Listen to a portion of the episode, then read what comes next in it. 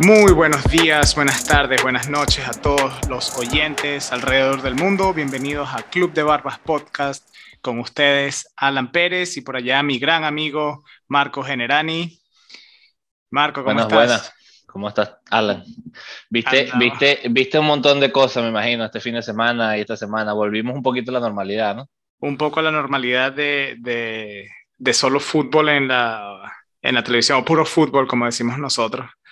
En la televisión desde, la, desde las 8 de la mañana hasta las 8 de la noche, si te gusta la MLS, 9 de la noche, el cambio de horario, o sea, hasta los de China, a las 6, 3 de la mañana.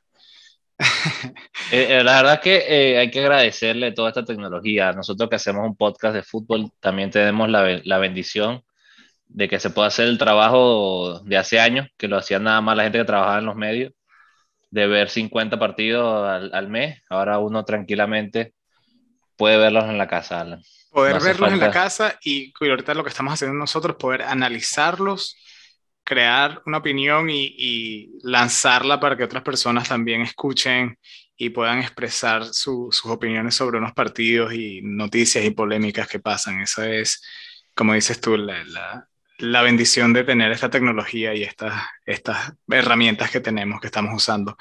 Pero bueno, muchísimas gracias a todos los que nos están escuchando. Están escuchando nuestro episodio número 17, increíblemente, ya estamos en el episodio 17. Y para los que nos acompañan por primera vez, este es un podcast donde solamente hablamos de fútbol. ¿Ok? Tratamos de hablar de todo lo que está pasando, acontecimientos y polémicas del fútbol mundial, aunque sí nos enfocamos a veces en el europeo y americano, suramericano, y fútbol internacional, ¿no? Y les queremos agradecer a todo el mundo que nos ha venido escuchando todo este tiempo por eh, dedicar una horita mientras están en el trabajo o haciendo sus diligencias o qué sé yo, cualquier cosa de tomarse el tiempecito, el tiempecito y de escucharnos, ¿no? Sí, señor, así mismo. Alan, dinos un poquito que vamos a hablar hoy, así, hay bastantes temas, pero rapidito. Rapidito, así por encima, eh, estamos hoy grabando martes y acaban de jugar los partidos, la, la, primera, la primera vuelta, los primeros partidos de esta temporada de la Champions, así que vamos a estar hablando un poquito de esos eh, partidos y, y, resultados. Vamos a hablar de, no, yo creo que de todo el tiempo que hemos hablado, Marco, el tiempo que nos conocemos, yo creo que nunca te, te mandé una foto como la que te mandé el fin de semana de la Roma, de primer lugar en la Serie A. Eh, así que vamos a estar hablando un poquito del equipo de mi corazón, que, que es la Roma. Aquí está mi perro como ahogándose. Pero sí, vamos a hablar un poquito de eso. Eh, vamos a hablar de las celebraciones de Vinicius eh, en el Real Madrid y del gran debut, el segundo debut de Cristiano Ronaldo para el Manchester United, que y el tercer debut o el cuarto debut en Champions, que siempre hace goles este, este alienígena. Es impresionante. No sé, ni cómo decirle, algo. Es impresionante. Y también vamos a hablar de, nuestro, de un equipo que compartimos tú y yo, donde nos conocimos, la ciudad de Miami. Eh, vamos a hablar un poco de la MLS y Inter Miami que juega esta noche.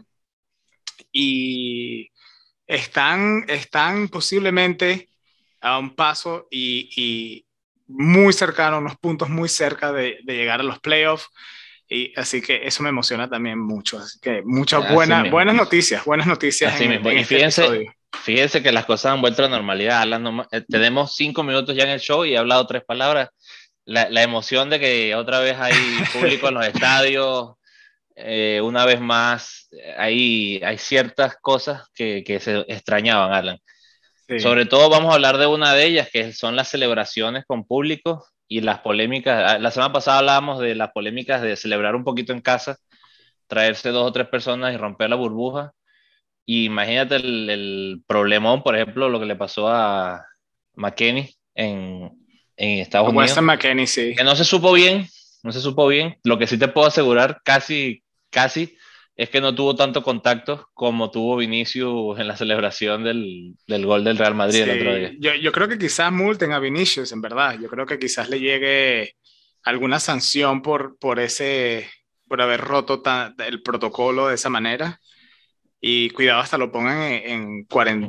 cuarentena. pero imagínate tú, hubo una celebración, un abrazo, con un montón de gente, él está sudado eh, y obviamente la gente también viene de estar en el sol, porque ahorita sabemos, estamos en verano en Europa. Sudor, eh, ¿sabes? Contacto físico y después de eso va y abraza a su equipo. Entonces, un poquito la...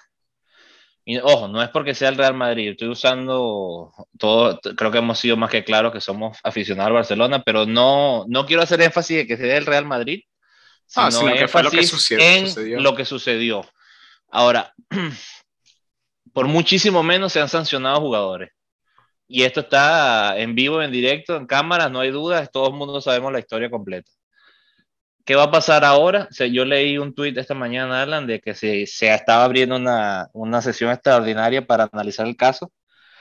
Porque si es verdad, los, los que entraron al estadio tienen que tener ciertas eh, una prueba de, coronavirus. Eh, entiendo que eso es lo que están pidiendo, están pidiendo que estén vacunados. Entonces es cierto, claro. Eh, pero tú y yo sabemos una cosa, tú te haces el examen y tardas un par de días en recibir el resultado. Sí, bueno, pero pasa a partir de esos teóricamente, teóricamente la gente que está dentro del estadio eh, ya han pasado como, como unas pruebas pues para poder estar ahí, así que quizás por eso la sanción no sea tan dura o quizás por eso Vinicius también como jugador se expone a, hacer eso, ¿no? No sé qué piensas. Insisto, insisto, tiene que analizarse muy bien porque esto creo que, al igual que hablamos del caso de Brasil y Argentina, creo que este va a ser un antes y un después hasta que se termine la pandemia. Obviamente que esto sí tiene una fecha de caducación, no sé cuál es, pero tiene que acabar. No lo quiero hacer más grande que lo que es. Sí pienso que que si no lo van a sancionar, entonces también abrir un poquito eh, lo que llaman la burbuja. Y si lo van a sancionar, entonces, bueno, seguir en la, misma tónica. Yo soy de los que tienen que, yo soy de los que opino que con todo y todo, eh, tenemos que poco a poco volver a la normalidad. Sí, yo, yo creo que estoy de acuerdo contigo, que, creo que dependiendo de lo que le hagan a Vinicius, debería ser así eh, a través de todas las ligas, a través de, todo el fútbol europeo y norteamericano en todos lados. Eh, cuando se trata de eso, ya que tenemos públicos en los estadios. No me acuerdo dónde fue el partido, voy a tratar de buscarlo eh, más adelante y te lo digo, pero vi una celebración de un equipo, lo vi en Twitter y alguien le lanza una cerveza, o sea, celebrando y tal, le empiezan a lanzar las cervezas y este jugador la agarra, agarra el vaso de cerveza y bebe del vaso de cerveza.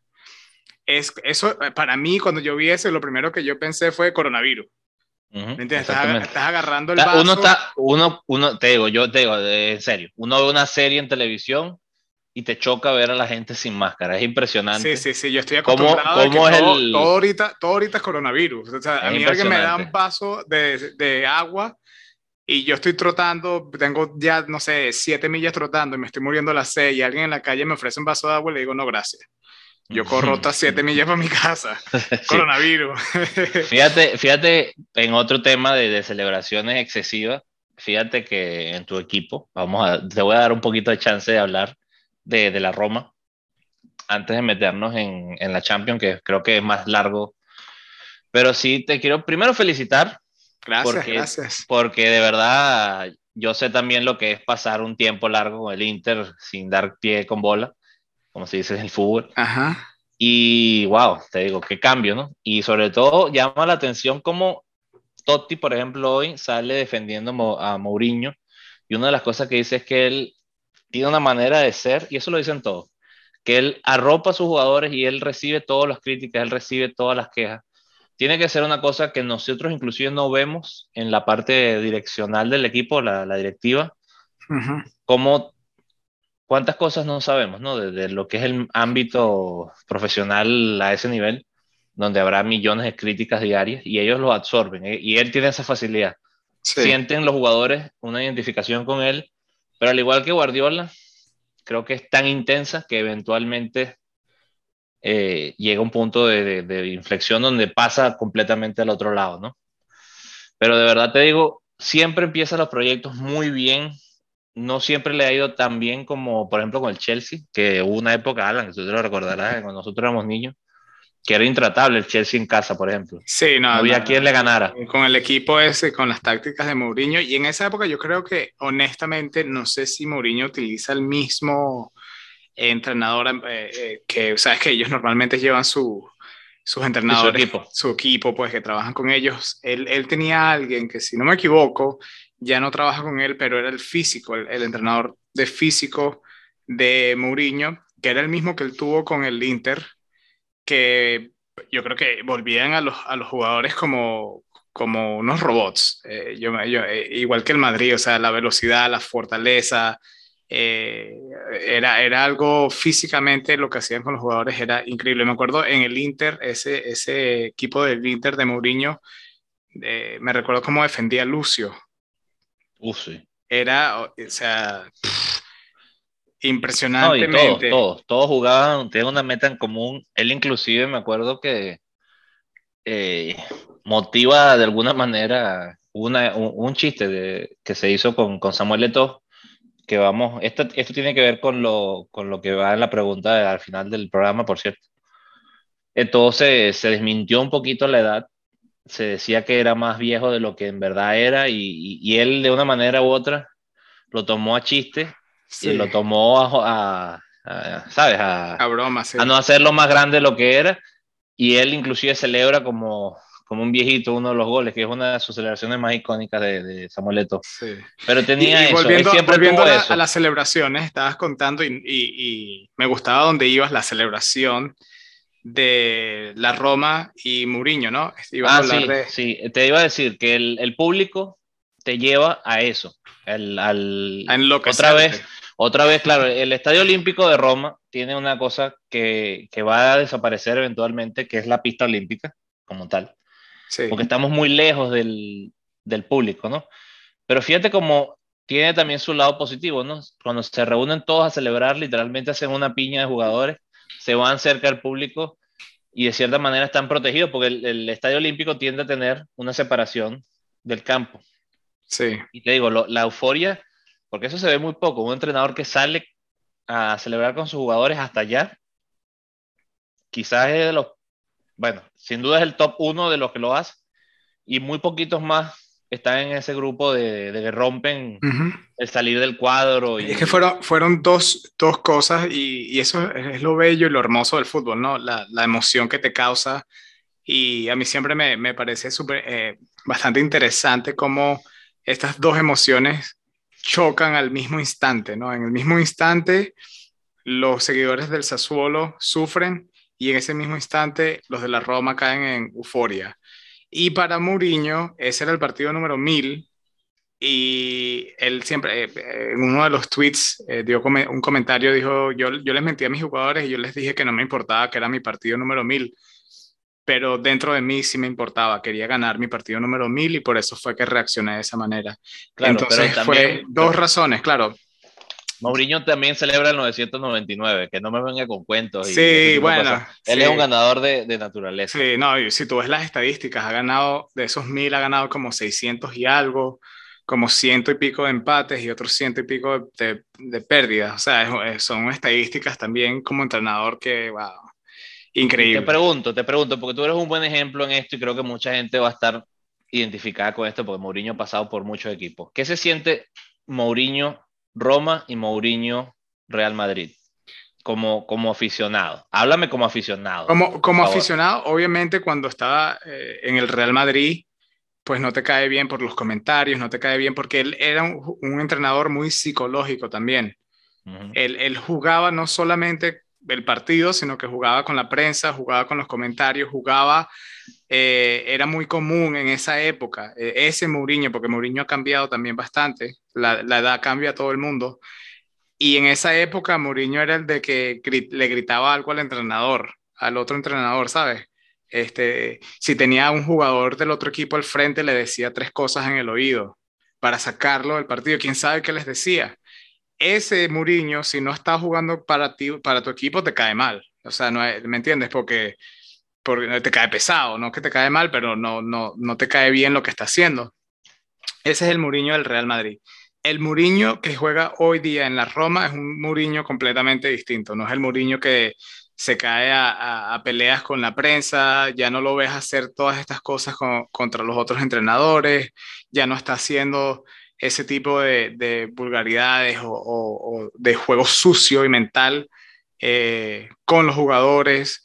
Así que es completamente diferente. Ver a este Mourinho tácticamente hacer lo que está haciendo con la Roma, ver a la Roma atacar de tal manera que está dominando en, el ataque, está haciendo los goles, está defendiendo muy bien. Es o sea, te gusta porque ya por fin sabes de que eh, la Roma ha pasado, ha tenido buenos entrenadores, incluyendo a Luis Enrique, pero Mourinho me parece que, le, está, le agrega algo, algo más al equipo y se nota, se nota. Yo me, yo me di cuenta algo, Alan, espero que te interrumpa. El, no, no. Yo, fíjate, tuve esta misma experiencia contigo. Fui partidario de ver, y, y sobre todo que los vi más juntos, ¿no? Eh, Pasa el Real Madrid, equipo que yo no, no, no concuerdo, al Inter, pero obviamente viene del Inter y va para el Madrid, que al contrario de ahorita va del Madrid a la Roma, aunque haya pasado por otros puntos. Yo me recuerdo eh, cómo se sentía ese ambiente cuando tú escuchabas las noticias. Me acuerdo siempre la de Materazzi, por ejemplo, con, con, con Balotelli, lo hemos mencionado en este show. Eh, es muy, muy, muy importante entender la, la, eh, la filosofía y la psicología de, de, Mourinho con su gente. Balotelli se sabe, era un muchacho muy problemático, todavía lo es, no creo que haya cambiado. Tengo un par de años que no lo veo jugar, la verdad, pero no creo que haya cambiado mucho. Y él, en una de esas rabietas, tira la camisa del Inter al piso. Y curiosamente, Materazzi lo ve. Bueno, él y todo el mundo lo ven. Y Materazzi espera que entren al, al camerino o al túnel de vestuario. Y parece que no le dio menos de, de 15, 20 patadas literalmente a, a Balotelli. La gente dice, bueno, por el rabo, por no decir otra palabra, pero vamos a estar claros, Materazzi era sucio jugando, imagínate cuando no había una reja, una, una roja de por medio, ¿no? Sí. Las patadas que le habrá dado. Y Mourinho parece que no dijo nada. Y esas son las típicas cosas donde tú dices, mira, él de alguna manera protegía a sus jugadores y protegía también al equipo. Sin embargo, rompía todos los protocolos, porque creo que el otro 99.9% de los entrenadores detiene a Materazzi o, de alguna manera no lo permite porque termina que es una agresión. Y él creo que siente todas sus camisas y eso es algo que yo le admiro. Que él, sí. Y él, él lo dice, él lo dice. Él, él, él, de verdad se vuelve uno más de ese equipo. Yo también le agarré un poquito otra vez de gusto y, y lo disfruté un poquito más como pro Mourinho con el Tottenham, porque me, me, me, gusta el Tottenham a mí en Inglaterra. Creo que no le fue nada bien, pero creo que... Le pudo, le, pudo, le pudo ir mejor. Eh. Pero, pero te digo, es interesante ver a Mourinho volver, ojalá, de verdad, y, y, sobre todo que vuelva a la Roma, que vuelva un poquito ah, el campeonato italiano. Que, que, sea así, que todas las semanas haya emociones. Ahora la Juventus estaba buscando en la foto que me mandaste, no lo vi por ningún lado. La Juventus está como de 21. Está como, sí, sí, está por allá abajo. Está buscando puntos por allá abajo. De, por qué, qué diferencia. Y ojalá y ojalá y, vuelva, porque me gustaría que esté ahí metido en esa, en esa rueda, en esa rueda de, de Italia y, y, sea una, como hoy lo dijo, no me acuerdo quién fue, uno de los jugadores de, de Pep Guardiola, creo que el, eh, el, no, no es central, es Cancelo, creo que fue, que dijo que ellos tienen una mini Superliga en Inglaterra. Y, y yo estoy muy en de acuerdo con eso, me parece que es la liga más competitiva de todas. Me gustaría que la italiana volviera a hacer eso, Creo que la española va a volver a ser un poco más competitiva, lamentablemente, por el contrario de lo que me gustaría, que es que los equipos bajaron de nivel. Sí. De eso vamos a hablar ahorita.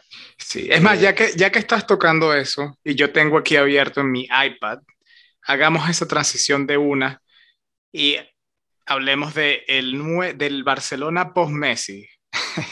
No. Acaba de jugar Barcelona contra el Bayern Múnich, la última vez que se encontraron eh, si no se acuerdan, si no son fanáticos de Barcelona. Fue en Lisboa, Alan. ¿Perdón? Fue en Lisboa, yo me acuerdo. ¿Te acuerdas, no? El Barcelona, eh, eh, en verdad, todo lo que está ocurriendo ahorita, yo creo que se puede, se puede eh, ir hacia atrás en la historia y ver, bueno, en qué momento el Barcelona empezó como de decaída. Y ese es el punto donde todo empezó, como que, como que si el club empezó a, a, derrumbarse, ¿no? Eh, pierde el Barcelona hace unos años, eh, no sé exactamente, dos, tres años. Pierde contra el Bayern Múnich. Ocho años de la pandemia. 8 a 0. 8 a 8 2. A, 8 a 2, perdón. 8, a 2. Tampoco, 8 a 2, tampoco. 8 a 0. Bueno, 8 a 2, ¿no? Y votan al presidente, Messi se quería ir. Ahí empieza todo este el derrumbe de los dominó en ese momento. Ahora donde el Barcelona está tratando de convencer a sus fanáticos de que la esencia del Barça sigue igual, que tienen un futuro, que igual pueden pelear por títulos sin Messi, sin Griezmann, sin todos los jugadores que votaron, sin, una Suárez. sin Suárez. Y bueno, llegamos al momento donde se van a poder probar contra un equipo de los más grandes de Europa. Y. Puedo decirlo yo, hoy dieron. Dot, dot, dot. Hoy dieron pena. Dieron, dieron pena. No jugaron a nada.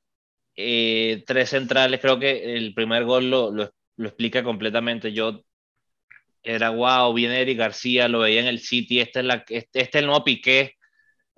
Y hoy chuta Müller a, 40, a bueno, 35 metros, 40 metros de distancia, y él, en vez de poner el pecho, en vez de, de, de ir hacia la pelota, va en contra de la pelota, le pega en los glúteos, como dice el, el, el narrador que estaba escuchando, y, se, y, entra la pelota al gol. Y lo primero que le dicen, oye, ponle el cuerpo, mijo, o sea, tú eres un defensa central, tú eres el, el jugador más fuerte del equipo en teoría. O sea, no, no, e, es, esa creo que esa imagen de, de voy para el otro lado, dejo la pelota, e, define sí. la temporada como empezó el Barcelona. Sí, eh, yo lo he dicho y lo seguiré diciendo, y lo he dicho también en el podcast, la debilidad defensiva del Barcelona es problemática, es problemática. Ahorita que no tienen tan buen ataque, bueno, eh, quizás, pero cuando tú tienes una defensa de esa manera y ahorita no tienes el ataque tampoco para... para Contrarrestar. Sí, sí, no, no, eh, es peligrosísimo. Vamos a ver muchos partidos así. Por eso es que la pregunta de la semana pasada mía fue, ¿será que vamos a ver al Barcelona quedarse fuera de la Champions? El Barcelona que pudimos ver hoy eh, el Barcelona de estas estadísticas, por ejemplo, cero tiros al arco, 48% de posesión, le chutaron 17 veces. Eh, eh, en verdad no... Y en casa, que no se te olvide esa, estadística. En, casa. Hay que ir a jugar a Alemania todavía. No es que tú dices, bueno, se perdió 3-0 en Alemania y todavía tenemos para devolvernos y contrarrestar esto. No, no, fue en casa. Sí, no, ahora, eso no, ahora, no sí tengo que decir una cosa, Alan, y creo que es importante al, al, principio del año, no al final, porque es muy fácil. El Barcelona va a clasificar igual a la Champions. No tienen, no mm. tienen equipo suficiente para no quedar en la Champions. Pero sí tienen que hacer un, un borrón y cuenta nueva con muchas cosas. Hay muchos jugadores saliendo de contrato, creo que Coman, Coman no puede ser entrenador de este Barça, y también lo he dicho, Coman no es un entrenador para, para, para establecer un equipo ganador sin estrellas, o sea, porque es muy fácil sacar buenos resultados cuando tienes a un Messi en la cancha. Pero cuando no tienes a un Messi en la cancha y tienes que jugar tácticamente, hacer buenos cambios, buenas decisiones tácticas, Coman me parece que no es un entrenador eh, de ese estilo, ¿no? me, parece que él no sabe ser entrenador. En, verdad no, no veo cómo él está todavía siendo entrenador del primer equipo. Esa no es lo mi sé, opinión. No lo sé, no lo sé, pero si esto sigue así, una de las soluciones que yo le veo es literalmente echar un paso atrás y pedir ayuda. Le hace hablar con, tú mencionaste, con Luis Enrique, con Guardiola y, de verdad plantearles, mira, necesitamos hacer una reconstrucción que necesito, lo quiero empezar contigo. Sobre todo creo que Luis Enrique es, la clave, porque Luis Enrique tiene un mundial en el 2022, lamentablemente. y él juega la esencia, él juega la esencia del Sí, pero no solamente eso, también, pero el caso es el Mundial termina en, en enero, entonces él entraría, si te digo, todo estaba especulando yo, después del Mundial. Yo no creo que él vaya a soltar a una España yendo al Mundial, a menos que obviamente no vaya al Mundial. Eh, y, decirle, mira, tenemos que reconstruir esto, esto va a ser un proyecto de cinco años, eh, donde los dos primeros años probablemente la pasemos mal.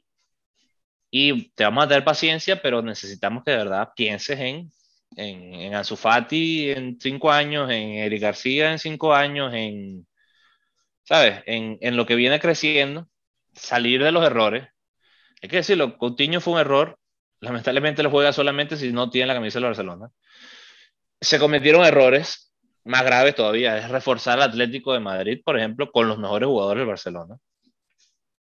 Ya no vamos a hablar del caso de Messi en el Paris Saint Germain, que bueno, lamentablemente el podcast no es, no es mañana, que podemos hablar de, de ese equipo que yo quiero ver.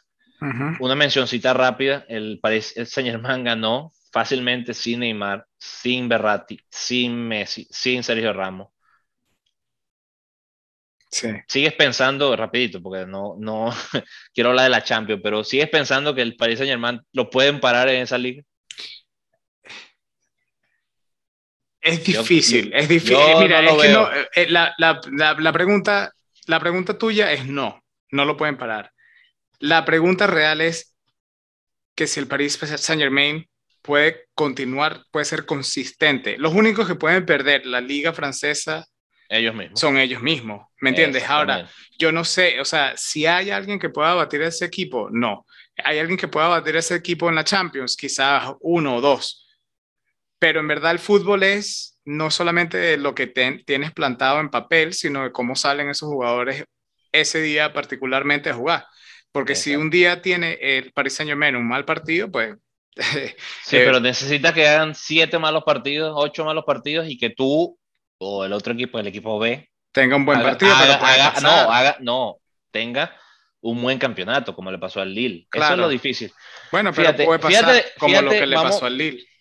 vamos a volver a la Champions con este ejemplo. Volvamos a la Champions. El fútbol, el fútbol es así.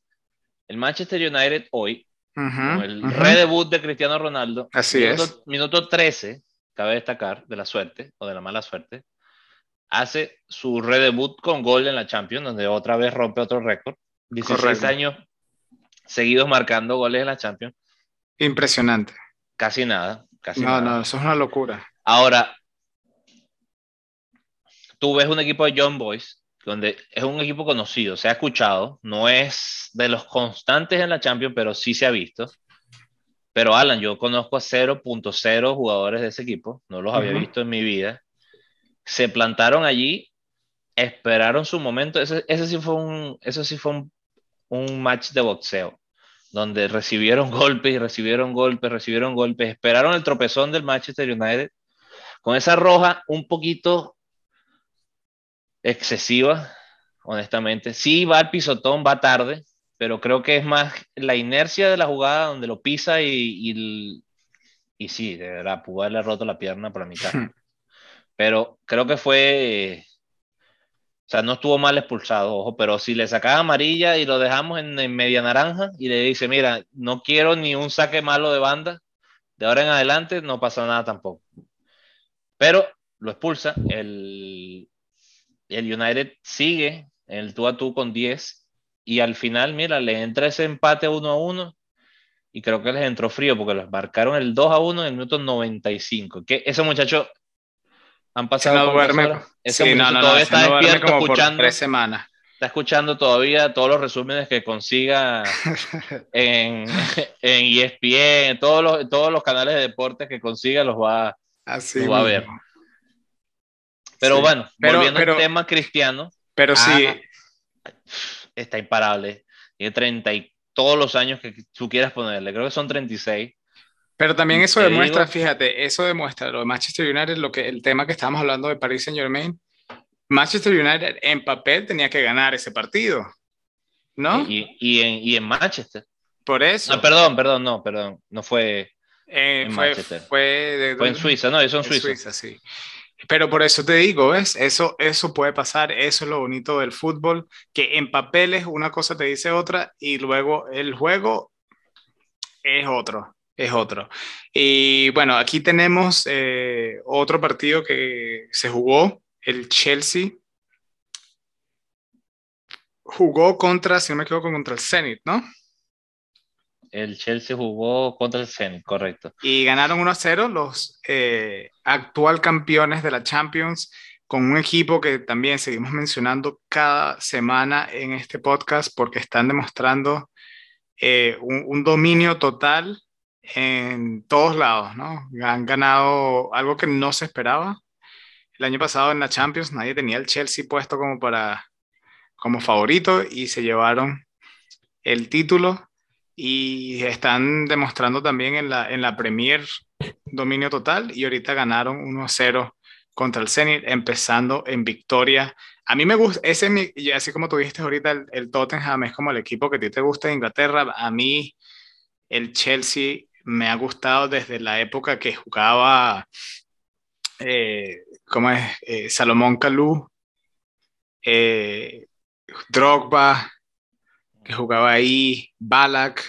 Desde esa época me ha interesado el Chelsea, así que eh, estoy emocionado para seguir verlo eh, evolucionando y obviamente me encanta ver a Jorginho jugar porque me parece que está, cada partido que lo veo jugar me parece que está mejorando, es impresionante. Sí, y sobre todo que se ve constante el, el crecimiento del Chelsea. Hoy, honestamente, no, no, tuve chance de verlo. Sí vi las repeticiones de, de, lo, de las cosas para prepararme para mi trabajo en 2.0, que es este, Alan. Porque te digo una cosa, ahorita cuando yo veo fútbol en la televisión y está... tomando nota. y está alguien hablando, le digo, por favor, deténganse que yo estoy en mi momento de trabajo. Exacto, ya esto no, esto no, es, esto no es diversión, yo estoy trabajando. Yo no eso, es lo que yo le digo, eso es lo que yo le digo a mi esposa el fin de semana cuando estoy viendo todos los partidos, le digo, mi amor, estoy trabajando, por favor. Ser este, este, es un, grito, este es un grito de, de, de consejo a todos los, fanáticos del fútbol que están casados. Eh, hagan un podcast, porque, por ejemplo, tú le puedes decir, estoy trabajando, mi amor, tráeme unas cotufas. Ah, no, pero ya te está pasado, ya te está pasado. mira, mira, eh, eh, creo, que, creo, que, creo que es un buen momento para explicar eso. Se puede usar, no todas las veces, pero pueden, piénsenlo, piénsenlo. Ahora, eh, y, es importante porque tú estás, por ejemplo, en un momento donde te piden algo y dices, no, ya va, tengo que esperar el resumen de, por ejemplo, ahorita vamos a hablar de eso, de la Juventus contra el Malmo. Déjame que tengo que ver esto para tengo que estoy, estoy preparándome, estoy trabajando. Y, ya que lo mencionaste, ¿qué pasó con este partido ahí, Marquito? Mira, eh, la Juventus que no aparece en ninguna parte en, la, en las listas de Italia.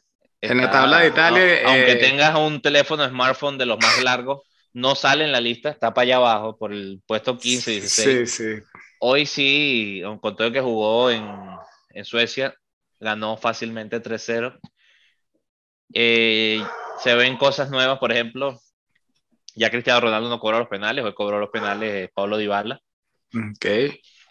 Eh, y como te digo, eh, es, es, difícil para cualquier equipo salir de Messi o de Cristiano Ronaldo. Gente que te promete 30 goles o más al año y ahorita, ¿quién va a hacer los goles en, el, en, la Juventus? O sea, yo creo que la Juventus pasa de ser un super equipo a ser un equipo ok con el simple cambio de Cristiano Ronaldo. Ojo, no estoy diciendo que no tenga para ser campeón de Italia, sí, pero es increíble la plusvalía que tiene un jugador como Cristiano. O, hoy Messi, Es, evidente el cambio porque tú dices, bueno, el Barcelona no jugó nada honestamente. Es que cuando pasaba Messi, eso, claro. Y, entonces tú decías, bueno, no importa, dásela a Messi que si no te hace el gol algo te genera. O igual, que, igual que Cristiano, Cristiano tú lo tienes en el equipo y no estás haciendo nada. Yo como entrenador le digo a, mi, a mis jugadores por la banda, les digo, centren la pelota, céntrenla. Cristiano, que algo, va a pasar. Sí. Cristi está ahí y la va a agarrar, ¿me entiendes? Ah, eso es un 50-50. Pero sí, no, eh, definitivamente eh, la Juventus en Italia le está pasando un mal momento y bueno, jugó contra, contra el Malmo, tampoco es algo, un equipo muy fuerte, sin quitar, sin mostrarle ningún tipo de, faltarle el respeto de ninguna manera, pero eh, este sí, ese partido sí lo tenía que ganar la Juve. Una cosa que sí me gusta es ver a Dybala otra vez, eh, me gustaría ver a Dybala crecer. Es importante. Ser importante en la Juve y que vea más minutos en Argentina con el equipo que tiene Argentina ahorita eh, para, que, para poder ver un equipo reforzado con Dybala, una promesa que, que siempre fue como una promesa de, de, Argentina, pero nunca como que, nunca explotó, nunca, nunca se, se soltó completamente con el potencial, potencial que, que estaba mostrando. Me gustaría ver eso, así que ojalá. Te digo otra cosa, hoy Hoy juega Locatelli su primer partido de Champions con la... Con la Juve. Con la Juve. Eh, mira, te voy a leer un poquito cómo terminó. No cómo empezó, sino cómo terminó el, juego, ¿no? Ok. Eh, entra de light de central y sale. Eh, ¿Quién entra? Ya te digo, si no tienes a un, a un Chiellini, porque está, creo que está lesionado, bueno, no, estaba en la lista, pero no jugó. Creo que está saliendo una lesión. Ya no tienes. En la Juventus tenía una cosa hace unos años. Era el, equipo donde tenían 20 jugadores buenos. Ahorita creo que tienen buenos jugadores, pero no son. Eh, fíjate, eh, está Betancourt. No tienen tan tanta no profundidad. Me parece, exacto, no me parece que, que tengan tanta profundidad exactamente como antes. Tienen un buen 11, no te voy a decir que no, pero fíjate, no lograron salir de, Ramsey, que creo que han debido lograrlo. Hoy jugó McKenny con todo, y que todo lo que se decía, jugó un rato. Eh, Moise King debuta también en Champion con la Juventus. Él ya jugó Champion con el Paris Saint Germain. vuelve Rabiot a jugar con, de titular, jugó todo el partido, bien. Danilo, me parece que te digo, tiene jugadores, Alexander, me parece que son buenos jugadores, Alan. No creo que sean jugadores históricos que se vayan a recordar dentro de 20, 30 años. Se mencionarán, sí, pero no es un Zambrota que tienen ahorita. Los centrales sí, Chiellini y Bonucci se lo han ganado eh, de ser eh, históricos ya para, para, ese equipo.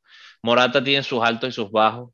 Hoy hizo gol en el segundo, bueno, no, también en el 40 más 1, fue en el en la prórroga del, primer tiempo. Ahora sí, tienes razón en lo que tú dices, el, el Malmo no es un equipo... No es una buena prueba para probar un equipo, sí, pero, pero sí es bueno sacar buenos resultados a pesar de que sea un equipo más, eh, Ahora, digamos, suave. Hay que decir que vamos a ver pronto un Chelsea-Juventus, ¿no? Y ahí es donde vamos de verdad a medir el aceite, como se dice en Venezuela, se le va a medir el aceite a la, a la Juventus como tal.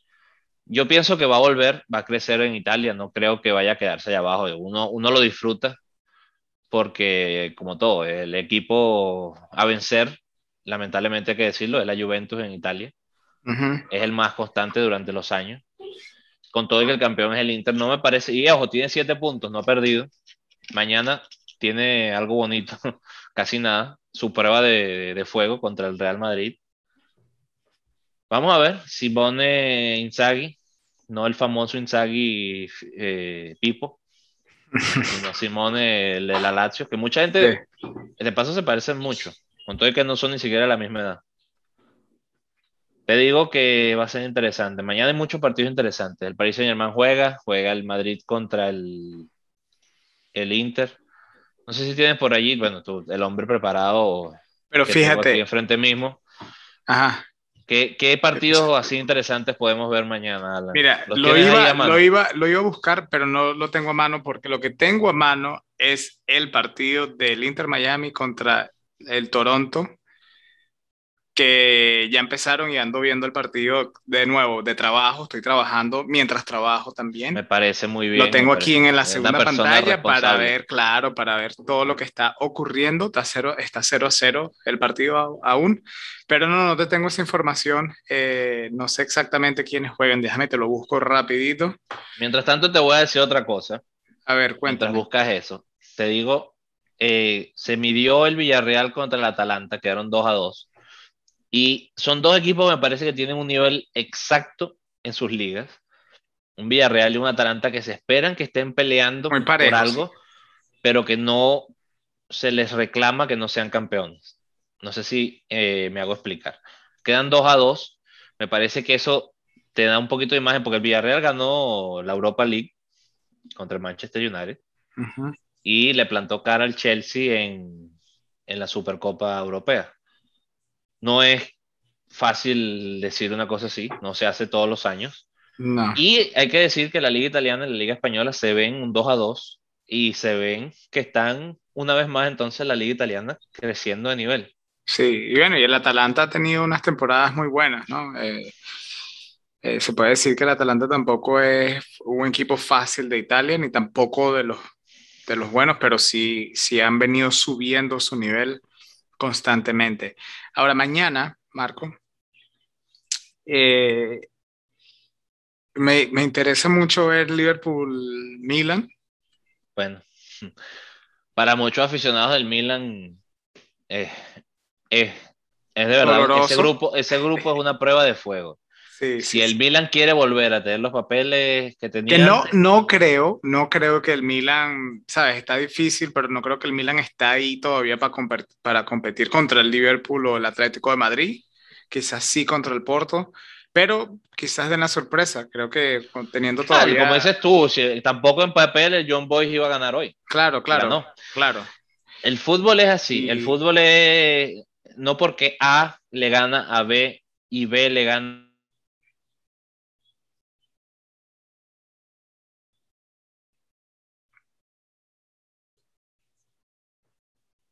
Perdemos la señal.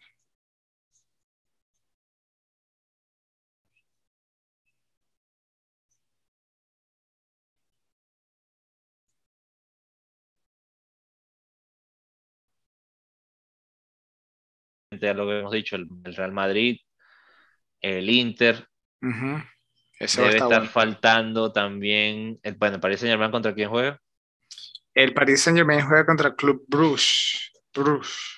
Eh, Primera goleada, Vamos a hacer un, un, preámbulo. ¿Tú crees que sea goleada mañana? 100%. 100% vamos a ver, vamos a ver muchos. Mira, mira 100% vamos a ver muchos, muchos goles de, de, Messi, Neymar y Mbappé en el mismo partido. Yo creo que estamos. Eh, es el primer juego, quizás, que los veamos jugar a los tres. Eh, quizás juntos. Desde el principio desde el principio o en algún punto del partido. Así que no espero que, veamos ese espectáculo que todos estamos esperando todavía con esa conexión de los tres. Tienen que, tienen que formar química, tienen que conocerse. Ahora, de que vamos a ver goleada, 100%. 100% creo que el ataque del Paris Saint Germain es un ataque letal, letal. Ellos van hacia arriba, es letal. Yo no creo que contra el Club Bruges eh, tenga chance de mantener un marcador bajo contra el Paris Saint Germain. Sí creo que el club, que el club Rouge pueda hacerle gol al Paris Saint Germain, sí, porque vuelvo y repito, el Paris Saint Germain no tiene eh, actualmente la defensa más sólida de, del, del mundo de fútbol. Tiene buenos jugadores para hacerlo, sí, pero creo que no tienen la organización, algo les falta todavía tácticamente para, para ser sólidos allá atrás. Eh, pero, o sea, si juega Messi, si juega Neymar y si juega Mbappé juntos desde el comienzo, eso va a ser una goleada porque sí. Mira, y, y ahí nos falta también mencionar un partido importante, que es el del City, el Manchester City. Va a jugar contra el equipo revelación de los últimos cinco años, así como sí. también fue el, el Leicester en Inglaterra. Pero este es el equipo revelación en la Champions. ¿No? Y en, y en la Europa, en las copas europeas. El Leipzig. ¿Tiene chance? Yo creo ese que equipo, sí. Ese equipo se ha enfocado en comprar jugadores jóvenes, volver los grandes jugadores y venderlos. ¿Tú crees que este equipo poco a poco pueda convertirse en el nuevo Dortmund o en el nuevo... Sí, sí, sí. Eh, no, yo creo que de, de, alguna manera ya lo sean, un equipo así como el Dortmund. Eh, también de Alemania. Que, aparece. Que siempre tiene jugadores, como tú dijiste, jóvenes, buenos, eh, siempre están compitiendo, siempre dan partidos en la, en la liga alemana, eh, buenos partidos en la liga alemana. Y la única razón por la cual te digo que quizá, o sea, de que sí tienen chance, tienen chance, pero el City tiene ventaja que está jugando en casa. Y bueno, el, el City tiene también la, la presión todavía tan grande de de ganar una Champions, de, de, haberse ganado, de gastado billones, de un billón de dólares en jugadores y este es el trofeo que él, ellos, Manchester City y en ese mismo grupo otro equipo que se ha gastado los millones de los millones de los millones, el Paris Saint Germain, invirtiendo para ganar las Champions. Eh, me parece que, que sí, que, que, en, ese, en ese partido Manchester City, Leipzig, Manchester City debería ganar, Leipzig tiene, tiene chance, pero están jugando en City. Paris Saint Germain, goleada, aunque sea en Bruges. esperemos, esperemos que tengas razón. Ahora, creo que también vale, vale mencionar eh, que va a haber partidos así como muy buenos. Hay, hay que hacer algo en temas, eh, quizás un poquito de, de ver cómo esto no pasa, porque yo quisiera ver grupos no tan, no tan fuertes al principio, que, que quedaran, ¿sabes? No sé. No me gusta este grupo, por ejemplo, hay uno que, que es el, el, el, del Lille con el Wolfsburgo, por ejemplo, que después estaba el Benfica con, si no me equivoco, con, ya te voy a decir. Con, la con el Dinamo, ¿no? con el Dinamo. No, ya jugaron hoy, fíjate lo que te digo, el Lille y el Wolfsburgo quedan 0 a 0 y el Dinamo y el Benfica quedan 0 a 0. Ajá, perdón, perdón. Ese, ese grupo me parece que están de alguna manera poniendo mal los cabezas de serie y los, y los equipos B. Hace unos años no era si quedabas campeón, sino por cómo te había ido en los últimos años. Y había grupos, me parece, eh, eh, bueno, digo, yo nunca había, me acuerdo un grupo tan de la muerte, porque siempre había tres equipos buenísimos y un cuarto ya no tan bueno. Pero por ejemplo, te digo, el, el Milan, Liverpool, Atlético Madrid y Porto. Pero es que lo estamos viendo, es que lo estás viendo históricamente. A mí me parece que está bien hecho. Porque Pero si ¿quién falta por pasado... ser campeón? El Atlético de Madrid, donde honestamente no lo ha logrado por circunstancias, porque de verdad tiene el equipo hace muchos años para lograr esa, ese, ese trofeo. Claro, y, Pero te pregunto, está... el Benfica. Dinamo, Lille y Wolfsburgo. Quizás si el Benfica, bueno, el Benfica debe tener alguna Champions, no lo sé de, de memoria, pero te puedo asegurar que los otros tres no. Sí, Entonces, pero, pero actualmente, o sea, el, el, Lille es el actual campeón de Francia.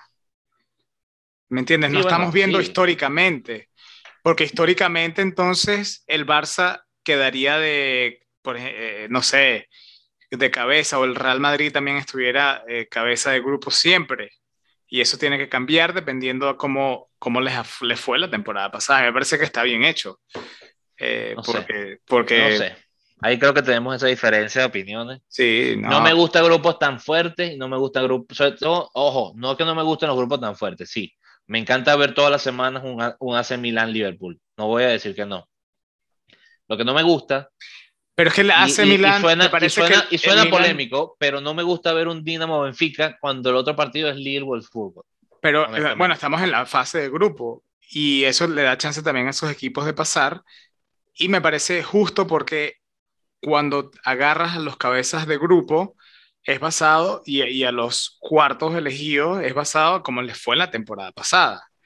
¿Me entiendes? Porque históricamente el, el Milan tiene buen equipo. Perdón, estoy, estoy, diciendo cosas que no son. Es el Sevilla contra el Salzburgo, los otros dos de ese, de ese grupo. Insisto, bueno, ahí, allí te digo, eh, ok, no tengo razón, me, me, equivoqué. Ahora vamos más a mi favor, porque ahí sí te digo, no hay ninguno mm. campeón de Champions. Pero es que, ese... ¿cuántos campeones de Champions hay? Suficientes, Alan, en todos estos que estamos jugando para que haya o por lo menos uno en cada grupo, ¿no? Mm, no sé, no sé, no, no creo que. Y además, estamos agarrando los, los. Estamos haciendo los grupos basados a cómo les está yendo en sus ligas no creo que debería ser cabeza de grupo porque hayas ganado la Champions en algún momento, porque el Milan, ok, te vuelvo y te, te repito mi punto, el Milan ha ganado Champions, ¿correcto? Sí. El Milan que ganó Champions no es el Milan de ahorita, tú mismo lo, lo has dicho, o sea, el, el plantel que tiene el Milan ahorita no se compara con el Milan que ha ganado Champions. Y no está haciendo ni siquiera un papel como el que en algún momento hizo en la liga italiana. Me parece que el, el Milan, eh, por nombre tú dices, ah, juega el Liverpool-Milan, sí, pero no es el Milan que jugó contra Liverpool en aquel 3 a 3 que perdieron en... Sí, pero hay cosas que no, no importa, mira, tú podemos poner en ejemplo ahorita la Roma. La Roma, si terminara hoy el campeonato y queda campeón, iría a la Champions. Entonces, tú me dices que históricamente, de hecho, no ha ido a la Champions ni siquiera tanto como debería. Pero, ¿qué le vas a tener más miedo tú? Y te, y te digo, sé honesto, un Lille campeón de Francia o una Roma cuarto. Ambos, por eso se llama la Yo le tengo más respeto y le tengo más miedo a una Roma enfrente mío que, el, que la camisa del, del Lille enfrente. Yo soy de los que piensa que la camisa pesa. Y por eso me parece que el Paris Saint Germain no es campeón de la Champions, porque la camisa pesa, tiene un peso específico, algo, algo que no está escrito. ¿Y por qué no gana entonces en Manchester City? Porque le falta también peso específico. Pero eh, no sé, yo en eso estoy en desacuerdo. Yo creo que no es un tema de camisa o de historia. Me parece que ellos no han ganado la Champions simplemente porque no lo han podido lograr, porque no es fácil, no es simplemente tener el plantel más caro. Pero es, es como te crían, como tú ves el equipo, porque si tú juegas para Brasil, se espera que tú vas a ser campeón de la Champions. Se espera, perdón, Perdón, del Mundial, exacto. Si tú juegas para un Real Madrid desde la cantera, tú llegas al primer equipo, a ti te lo que te van a decir es, no, es que yo quiero que tú juegues bien y te desarrolles. No, te van a decir, este año hay que ganar la Champions porque si no es un mal año. Al parecer, hermano, los niños, y eso te lo digo, piénsalo, piénsalo. Cuando tú estás creciendo en la cantera del Paris Saint Germain, sobre todo si te fijas de los últimos cinco años para atrás, sí, el Paris Saint-Germain tiene un equipazo todos los años, pero antes, la cantera del Paris Saint-Germain lo que te decían, nosotros tenemos que pelear por ser campeones de, Francia y lograrlo. No, nunca jamás te metían en la cabeza, tú tienes que ser campeón de la Champions y arrasar. Igual te pasa con el Manchester City. Sin embargo, tú te vas para el Manchester United y desde chiquito te están diciendo, no ganar la Liga y la Champions es un mal año. Y te lo dicen desde que tienes 3, 4, 5 años. Yo creo que eso sí pesa. Yo creo que a la larga, esa imagen, esa ideología, porque la gente te lo hace sentir. No sé, Marco, yo creo que cuando ya tú estás, eh, por ejemplo, cuando tú ves un Croacia llegando a la final de un mundial, cuando tú ves un Holanda, cuando tú ves un España que nunca había ganado un mundial y, llega a jugar un mundial, tú dices, mira. Sí, pero fíjate que cambia la mentalidad, porque quedan campeones de Europa, campeones del mundo, campeones de Europa otra vez y, ya de adelante cambias, pero cambias la imagen, cambias la imagen. Claro, pero y ahorita tienen que arrasar porque si no es un mal año. Okay. Eso es lo difícil, cambiar la mentalidad de la gente, el peso específico de la franela. Donde si ya tú ganaste como el Chelsea, ya ganó dos veces la Champions, es campeón constante en Inglaterra, ahora se le exige ahora, tiene que tener buenos años. El Chelsea no puede, o sea, tiene que tener buenos años siempre. No me, no, la mentalidad que ellos tienen, sí. No, yo estoy, no estoy de acuerdo con, contigo. Si el Paris Saint Germain quiere tener peso específico en la camisa, tienen que empezar a ganar constante la liga, la liga francesa y la Champions. Ellos ganan la liga francesa constantemente. Son los que más liga francesa Pero les falta la Champions. Para ellos tener peso igual que el Manchester City. Al igual que Manchester City y al igual que muchos equipos que han salido campeones de la liga, de sus ligas, y la Champions no, porque porque, la, por ejemplo, el Arsenal ha ganado Champions. Habría que ver, pero imagino que sí. No veo por qué no. Eh, pero te digo, pero es un equipo que tiene historia de campeón. Tiene los Invencibles de, Inglaterra. Todo el mundo habla de los mm. Invencibles y sabe que es el Arsenal. Porque generaron eso. Fueron muchos años de constancia. Daba miedo por Dios, el, Barcelona le gana una final con 10, en, con, en contra de 10 y terminamos pidiéndole la hora. Peso específico de una camisa. Sí, yo, sé que la camisa pesa cuando tú estás enfrentándote contra un equipo. Y te voy a decir una cosa. Pero no estoy en. te voy a decir una cosa. Tiene. Ellos, bueno, está bien. Sí, han ganado es normal, es normal. Eso es normal, que no estemos de acuerdo en algo normal. Pero sí creo que, yo honestamente creo que, que la camisa vale un puntico o un, un, un plus en los partidos. Sí. Y bueno, Ahí, veremos qué pasa. Eh, no me acuerdo qué fue lo que causó nuestro debate de por qué la camisa pesa, pero sé que fue un buen debate. Sí. Y lo dejamos a los que están escuchando para ver quién tiene la razón. Y con eso, Marco, podemos ir a la pregunta y responder la pregunta de la semana pasada.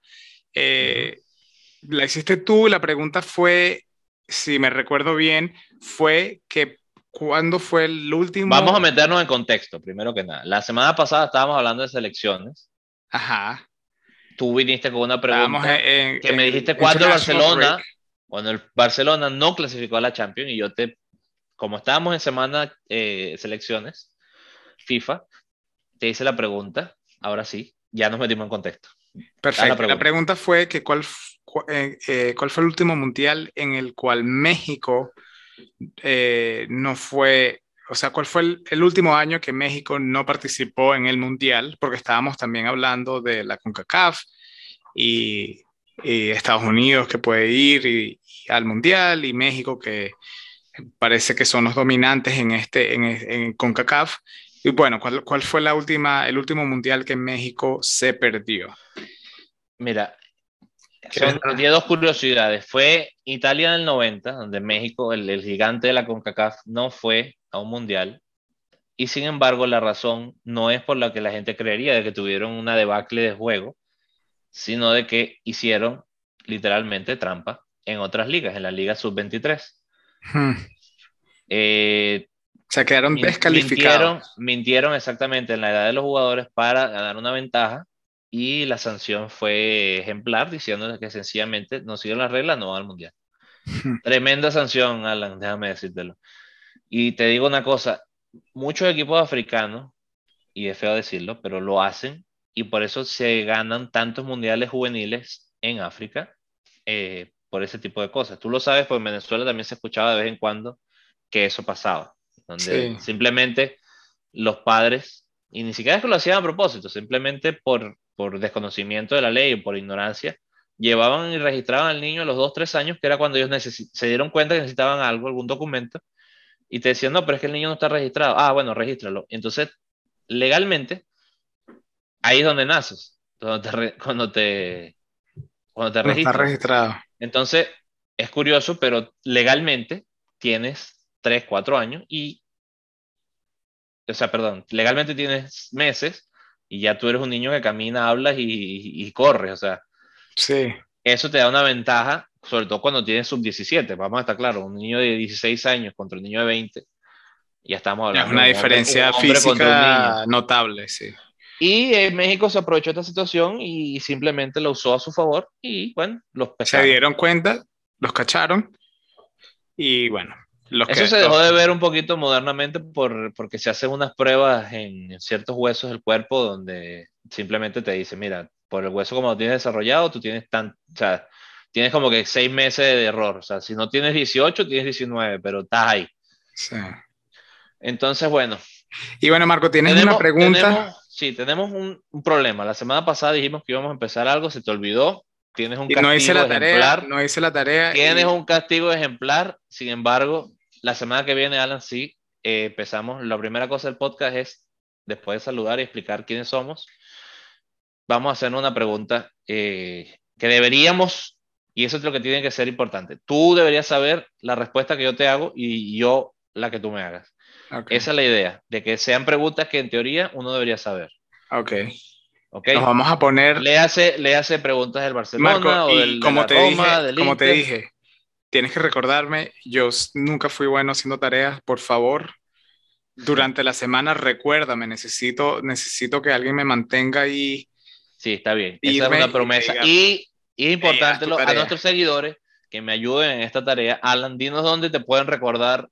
me, pueden, me pueden recordar para prepararme en Twitter, a través de Twitter, arroba Club de Barbas 1 o Club de Barbas Podcast, que es nuestro nombre, y nos pueden encontrar en Twitter, donde siempre estamos eh, tratando de ser activos, comentando de partidos, poniendo las preguntas de la semana y compartiendo noticias del fútbol, eh, del mundo futbolista.